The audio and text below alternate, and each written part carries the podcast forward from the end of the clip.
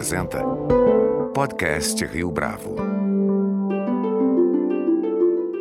Este é o podcast Rio Bravo, eu sou o Fábio Cardoso. O historiador Andrew Roberts é autor de biografias monumentais de personagens icônicos como Napoleão Bonaparte e, mais recentemente, Winston Churchill. Agora, em 2021, foi lançado aqui no Brasil Liderança na Guerra Grandes Lições de Quem Fez a História, obra que traz as características que algumas das principais lideranças da história moderna têm em comum, com destaque para o que pode nos ser ensinado em tempos de paz. Neste episódio do podcast Rio Bravo, Roberts responde como e por que escolheu os nove líderes presentes no livro e fala da importância da preservação da memória de personagens históricos na era da cultura do cancelamento. O episódio a seguir está em inglês. Professor Andrew Roberts, thank you very much for joining us here today. Thank you very much indeed, Fabio. It's great to be on the show. Start with this question Why is it so important to look back and learn lessons from these leaders you've chosen? And to begin with, how did you choose these nine names? Um, thank you. Yes. Well, I certainly haven't chosen them because I think they are the nine most impressive leaders in war.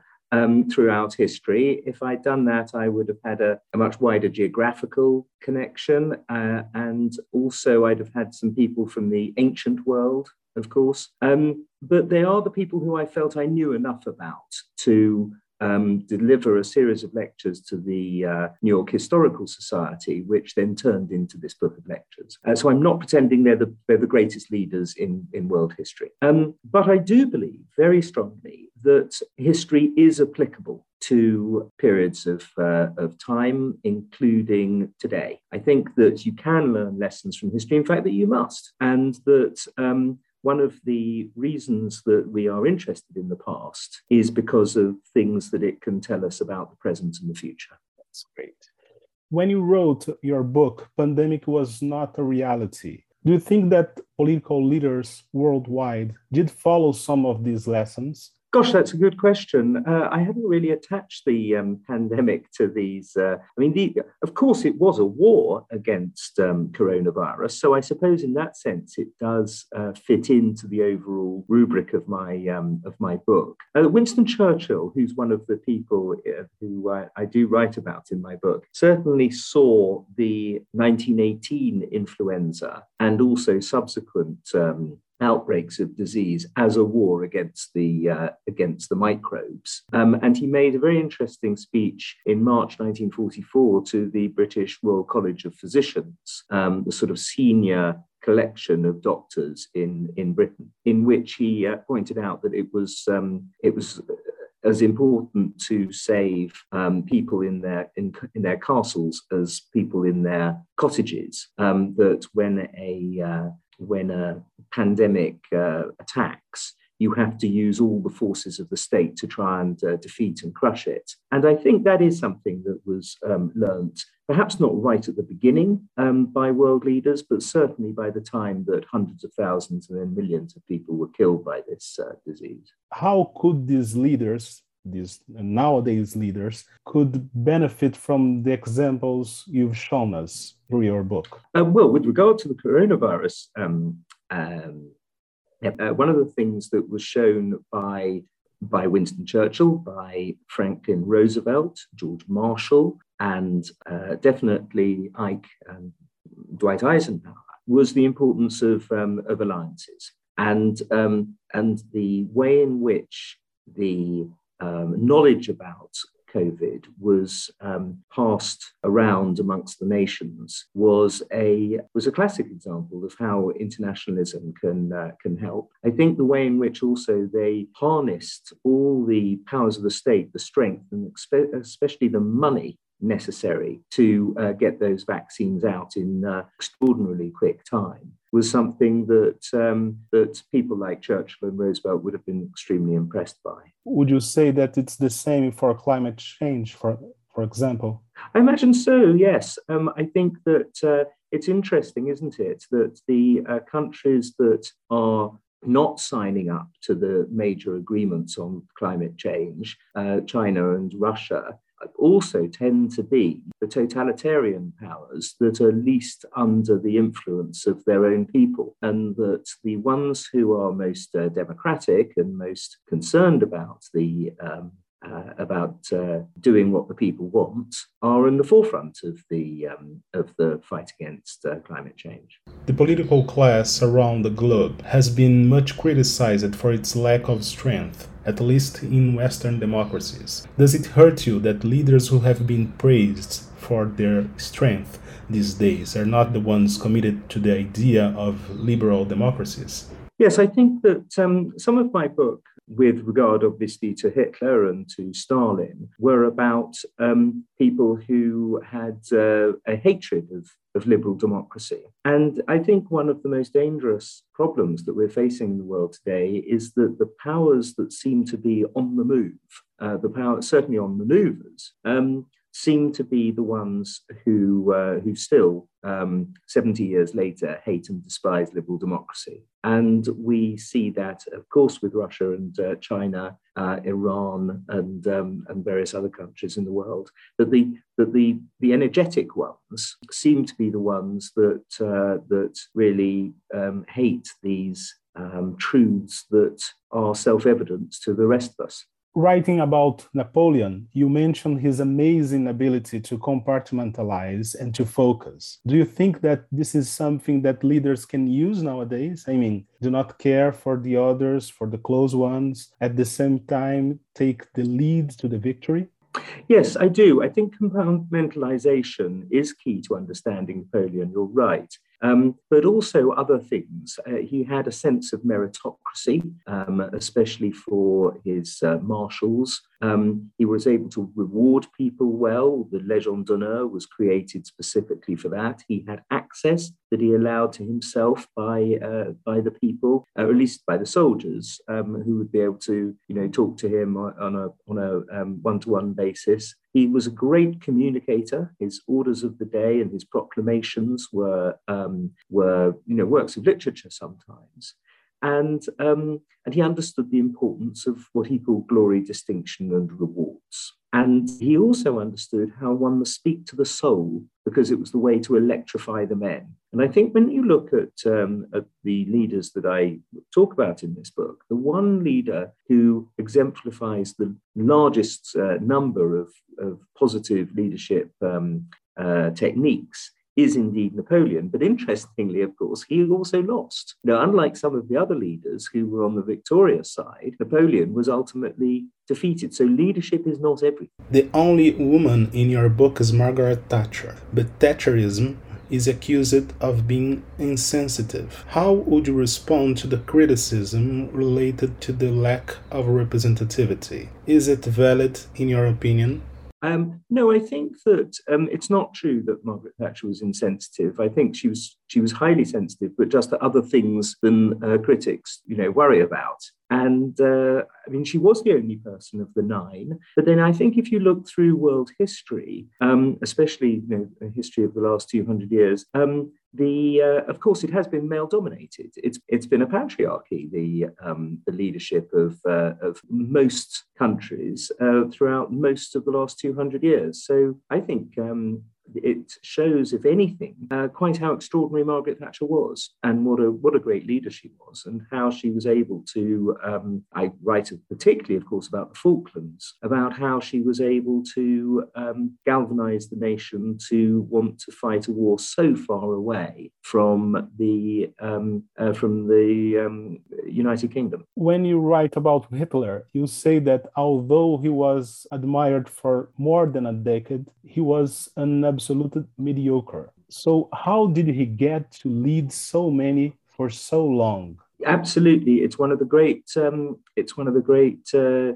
you know, mysteries of uh, of history, isn't it, uh, Fabio? You know, how could this strange man with his weird beliefs, and in the in my chapter in this book, I do talk about uh, his very very strange beliefs, how um, oh gosh, just any number of them. I mean, there's one point where he says that when a dog looks in front of him in a vague fashion, one knows that images of the past are chasing each other. So he actually believed that he knew what dogs were thinking. Um, you know, he was he had weird views about uh, about moustaches um, from Czechoslovakia reminding him of, um, of moustaches from Mongolia. Uh, he believed that the, the beriberi, the disease, could be um, uh, could be cured by eating potatoes. Um, he believed that um, he had a certain sort of southern hatreds, uh, like English lawns um, those grass lawns that we have in England. He, he, he loathed them. Uh, he believed that the world had all come from a previous civilization thousands of years ago that had been on the planet that had then either died out or was uh,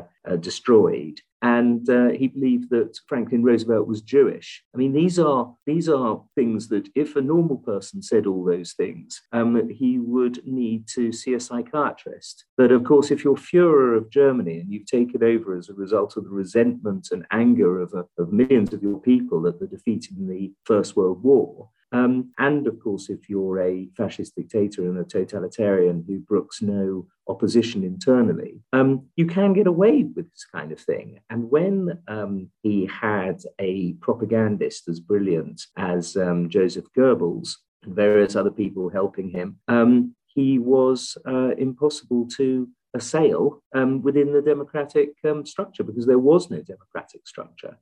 Nowadays, it has been a real commonplace to dismiss the men and women of history, and the height of this narrative is a whole new branch of books and lectures canceling personalities such as Napoleon and Churchill. What do you think about it? Why is this happening? Um, well, I I very much do believe in the great man and great woman theory of history. You know, I do think that individuals have a great um, uh, effect on history. And the people you mentioned actually are classic examples because if Churchill hadn't been there in 1940, Hitler could well have uh, won the war in the West and forced the British to make peace after. Um, after the defeat at Dunkirk, which would have meant that the Americans wouldn't have had an unsinkable aircraft carrier in Britain, to uh, launch their liberation of the continent in 1944. And equally, had Napoleon not been around in 1812, it is impossible to consider that France would have invaded Russia. It took Napoleon to take that decision to do it. So,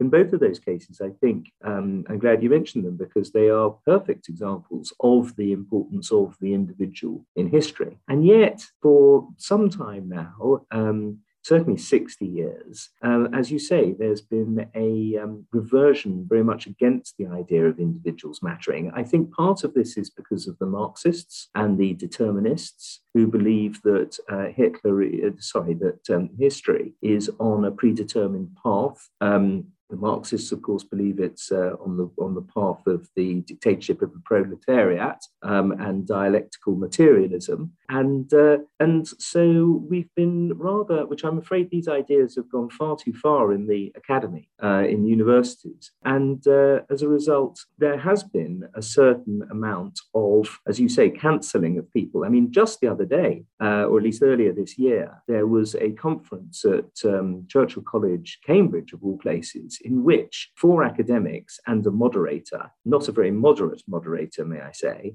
uh, came to the uh, conclusion that, uh, that Winston Churchill was as bad as Adolf Hitler, and that, and nobody, none of nobody sort of uh, denounced that absurd and actually um, disgusting concept because uh, um, because of course he wasn't. So yes, you're right. There's a cancel culture, especially in uh, the United Kingdom. I saw the other day that the Americans have pulled down Thomas Jefferson's statue from City Hall in New York, and it's only when you uh, get nations that are trashing their founding fathers like that um, that, that you can see how society might be on a suicidal path. Where's the danger in that decision? The danger is that if you're if you're basically uh, saying that your founding fathers were evil, you're basically saying that the foundation of your own country is evil, and that um, you are therefore um, the uh, the sort of progeny of evil, and that therefore it completely undermines um, what your country is all about. And uh, and and the worst thing is that of course the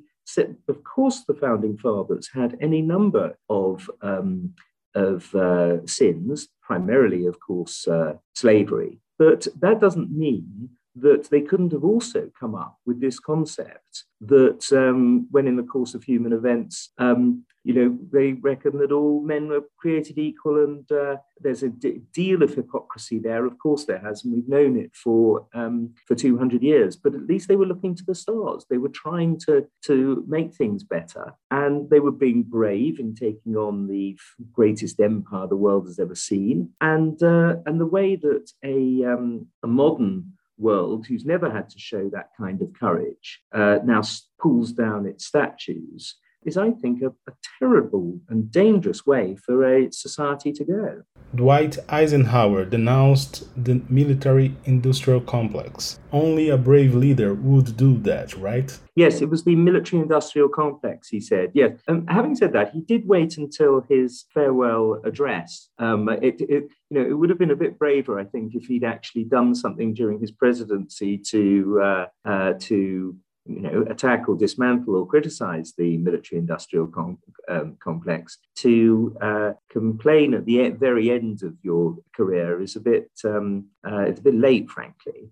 Um, but um, but I think this is some something that uh, he was exaggerating. Frankly, it was the American military-industrial complex that won the Cold War. He couldn't have seen that, of course, back in 1961 when he made that speech. But uh, but it's true. You know, by by 1989, um, the sheer weight of American arms and the way in which they were scientifically trying to plan for uh, for the next generation of, uh, of weapons just left the USSR unable to compete. So, um, as far as I'm concerned, I think there's a lot to be said for the US military industrial complex. Is it possible to apply some of these examples, some of these lessons to the business world, or it's too dangerous to talk about war when this is not just the case? I think that's right. I think that um, it is dangerous to um, to mistake war for um, for ordinary day to day business. However, there are some things in the leadership